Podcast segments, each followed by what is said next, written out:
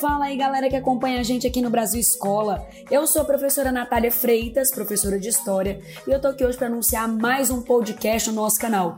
E hoje nós vamos falar sobre a Nova República, principalmente para você que vai fazer o Exame Nacional do Ensino Médio. Então vamos lá? Bom, pessoal, o período da Nova República também pode ser chamado de Brasil contemporâneo. Ele começa em 1985 e se estende até os dias atuais. E aí é importante lembrar que ele começa com aquele processo de redemocratização. Saímos de um modelo ditatorial e passávamos de forma gradual para o processo de democracia, que é o que a gente vive até os dias de hoje, certo? Então, primeiro ponto que você tem que anotar aí: redemocratização. E aí, lembrar que em 1985 aconteceu uma eleição indireta, tá, gente? Não é porque em 85 caiu o último militar que a gente já vai ter logo em seguida uma eleição direta. A gente até passou, né, por um episódio é, chamado Diretas Já, fazendo pressão, pressão para ocorrer eleições diretas para presidente, porém mesmo com o movimento direta já, a primeira eleição que ocorreu pós-ditadura foi indireta. E quem foi eleito, gente? Ele, Tancredo Neves, do PMDB, só que ele nem chegou a assumir como presidente porque ele morreu por conta de complicações de saúde. Então, naquele contexto, Tancredo não assume, quem vai assumir é o vice dele, o José Sarney. E é importante lembrar que o José Sarney era uma figura ligada à ditadura. Ele pertenceu ao PDS, que era um partido dissidente do Arena, que era o partido dos militares lá durante a ditadura. Existe até um, uma frase né, que algumas pessoas falaram: o povo não esquece, Sarney é PDS.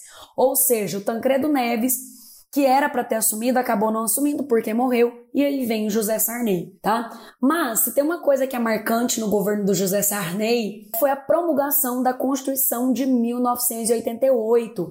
Ela, a Constituição Cidadã, que está vigente no Brasil até hoje. A Assembleia Constituinte, que deu origem a essa Constituição, foi presidida por um grande nome da política brasileira, que era Ulisses Guimarães, do PMDB.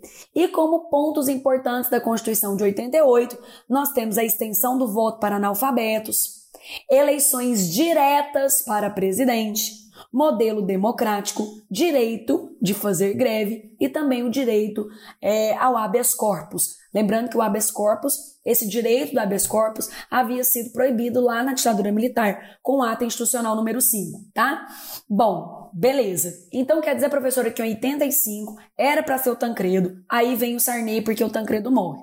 E aí, professor, o Sarney ele fica 85, 86, 87, 88, 89, em 90 ele sai. Mas antes dele sair, em 89, ocorreu a primeira eleição direta para presidente pós-ditadura. Ocorreu a, primeira eleição direta para presidente pós-ditadura em 89. Viu, gente? Então, ela demora a acontecer, mas ela acontece. E essa eleição de 89 vai colocar no poder um homem chamado Fernando Collor de Mello. Mas antes de falar do Fernando Collor, gente, é importante lembrar que a década de 1980 no Brasil, ela foi chamada de década perdida, porque foi um momento de fracassos econômicos, crise, hiperinflação.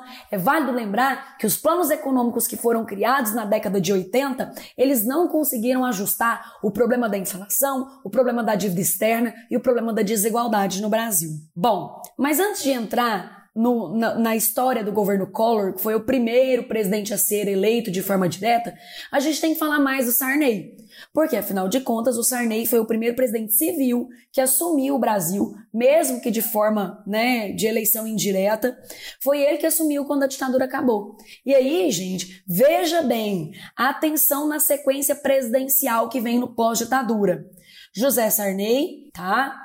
O José Sarney, apesar dele ter entrado no pós-ditadura, ele foi eleito de forma indireta.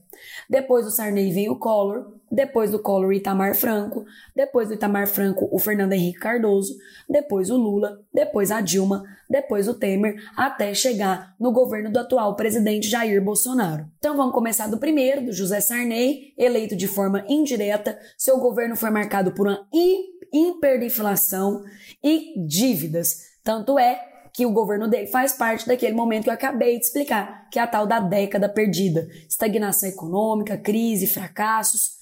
Bom, e no governo dele, a gente tem quatro planos econômicos. Plano Cruzado 1, que congelou, tabelou preços, estabeleceu a moeda cruzado. E aí, gente, como ele congela preços, é, surge aqui nesse momento a figura que a gente chama de fiscal do Sarney, ou fiscais do Sarney, que era um cidadão comum que ia fiscalizar se os preços realmente estavam congelados nos supermercados. Porém, o congelamento dos preços levou a uma crise do desabastecimento. Então, foi um plano que não deu certo. E aí vem o plano Cruzado 2, que descongela os preços. Porém, quando eles são descongelados, eles são levados à altura. Logo depois vem o plano Bresser, que também vai fracassar, e depois o plano verão, criando uma nova moeda que seria o cruzado novo, que também não deu certo. Ou seja, plano cruzado 1, plano cruzado 2, plano Bresser e plano verão foram planos econômicos que fracassaram, certo? Mas o ponto mais importante do Sarney, como eu havia comentado com vocês, é a promulgação da Constituição de 88, apelidada de Constituição Cidadã, por ter ampliado direitos. Tá? Ah, e antes da gente passar para o próximo presidente, foi aqui no governo Sarney que o Sarney decretou a moratória da dívida externa. Ou seja, ele reconheceu publicamente que ele não ia conseguir pagar a dívida do Brasil. Bom, aí em 89 a gente teve eleição direta. 89 foi a primeira eleição direta pós-ditadura, hein, gente? Que elegeu ele, Fernando Collor de Mello, do PRN, o Collor, ele deveria ficar quatro anos no poder, ele ficou só dois, porque ele vai sofrer o impeachment. Começamos bem, hein? Primeiro presidente a ser eleito de forma direta após ditadura já seria impeachmentado. Bom, mas o Collor, ele foi um pre presidente que recebeu apoio direto da Rede Globo de televisão, chegou a participar de um debate muito polêmico feito na Globo contra o Lula. O Lula era um dos candidatos. E esse debate tudo, tudo indica que foi editado para favorecer Collor. Ele dizia representar os descamisados, se intitulava o Caçador de Marajás. É no governo dele que a gente vai ter a criação do Estatuto né, da Criança e do Adolescente, que a gente chama de ECA. Foi aqui que o Brasil entrou para o que nós chamamos de Mercosul, mas foi um governo marcado por privatizações, importações e redução dos gastos públicos. Agora, vai ter plano, plano econômico aqui também? Com certeza, gente. Plano Collor, ou também chamado de Plano Brasil Novo, que estabelece a moeda cruzeiro, congela preços e salários e confisca saldos de poupanças e conta corrente superiores a 50 mil cruzeiros pelo prazo de 18 meses. Esse plano não dá certo, logo vem o plano cruzado, plano Collor 2, plano Marcílio, e nenhum deles deu certo. Mais uma vez, uma sequência de planos é, fracassados. Bom, porém, quando ele tinha ali quase dois anos de governo, começam denúncias de corrupção e quem denuncia essa corrupção é o próprio irmão do Collor. Tudo uh, levava a crer que o Collor estava desviando dinheiro junto com o empresário alagoano, que é o Paulo César Farias, tanto é que esse esquema ficou conhecido como esquema PC. Bom, as denúncias de corrupção levaram ao surgimento de um movimento pedindo impeachment, que é o movimento Caras Pintadas. Esse movimento acabou pressionando o impeachment do Collor e esse impeachment acabou sendo aprovado. Na ausência do presidente, quem assume é o vice. O vice dele era um homem de postura bem mais discreta, Itamar Franco, do PMDB. O Itamar ele vai ficar no poder até completar o mandato que era do Collor, e duas coisas marcam o governo de Itamar. O plebiscito de 1993, que, que perguntava para as pessoas a forma de governo que o brasileiro queria, se era monarquia ou república. A república venceu e perguntava também sobre o sistema de governo, se o Brasil queria parlamentarismo ou presidencialismo. O presidencialismo venceu. Então o resultado foi República Presidencialista. Mas o ponto mais marcante do Itamar Franco foi a criação do Plano Real, na época criado pelo ministro da Fazenda, Fernando Henrique Cardoso. O Plano Real ele existe até hoje na, na, na, economia brasileira e esse plano estabelece o que a gente chama de unidade real de valor, atrela o real ao dólar e aos poucos esse plano vai trazer a estabilização da economia brasileira. Por conta do sucesso do plano, o então ministro Fernando Henrique Cardoso se candidatou à presidência e acabou vencendo, vencendo a eleição pelo PSDB. Tá? É um presidente neoliberal, seu governo foi marcado por privatizações, vendeu a Vale do Rio Doce, vendeu a Telebrás e, em 1997, durante o seu governo, foi aprovada a lei da reeleição. Lembrando que o presidente ele pode ser eleito e ser reeleito por uma vez. Tá? Então, foi aqui que foi aprovado. Inclusive, ele se beneficiou da reeleição, né, gente? Bom, na educação, ele aprovou a lei de diretrizes e base, na saúde, combateu a AIDS e criou também a lei da responsabilidade fiscal, exigindo controle e transparência na gestão e orçamentos. Porém, seu governo também vai ser marcado por crise. Juros altos, abertura para importação, queda industrial, perpetuação de desigualdades históricas, a renda dos trabalhadores foi achatada, ele teve uma tensão muito forte com movimentos sem terra que exigiam a reforma agrária, e no seu governo nós tivemos em 2001 uma crise energética que levou ao apagão em algumas regiões do Brasil. Bom, então, como vocês podem ver, o segundo governo do Fernando Henrique Cardoso não foi tão bom. E aí, gente, vem uma nova eleição, depois de dois mandatos do Fernando Henrique, e nessa eleição vai se eleger Luiz Inácio Lula da Silva, do PT. Origem operária, nordestino, a sua história foi marcada por greves na região do ABC Paulista, criou Fome Zero e Bolsa Família para combater a pobreza e desigualdade. Foi no governo Lula, em 2006, que foi descoberto o pré-sal no Brasil. Criou também o PAC, Programa de Aceleração do Crescimento, investindo em saneamento básico e infraestrutura. Tivemos um aumento do PIB e um crescimento industrial.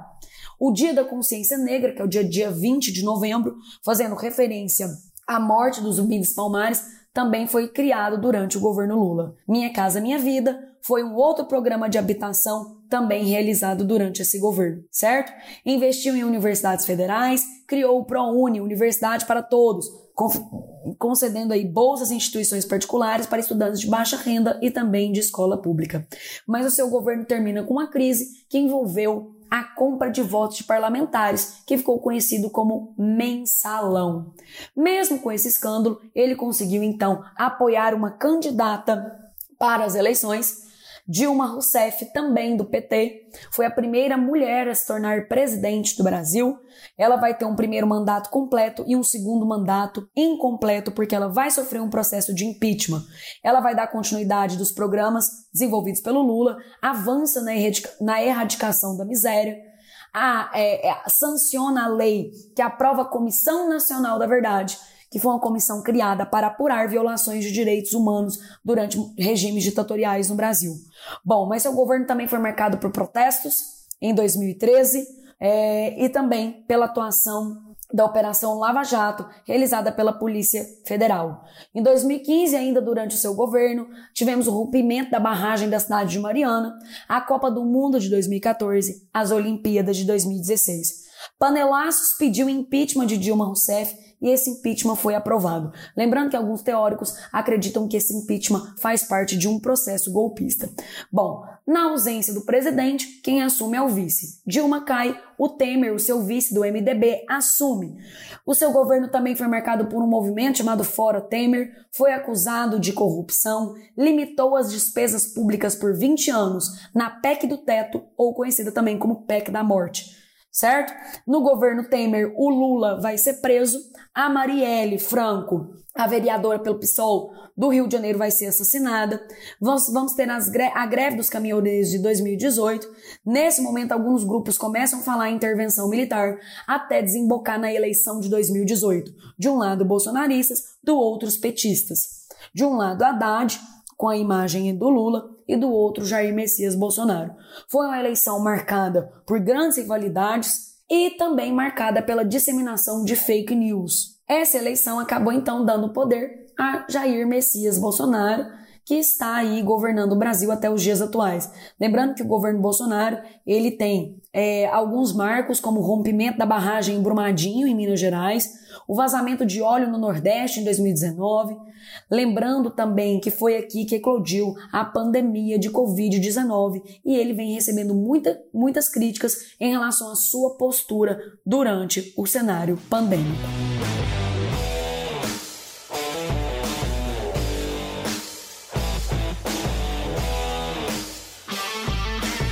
Bom, gente, eu sei que é muita coisa, mas eu tentei trazer aqui para vocês as principais características dos presidentes que marcaram o que nós chamamos de Nova República ou Brasil contemporâneo.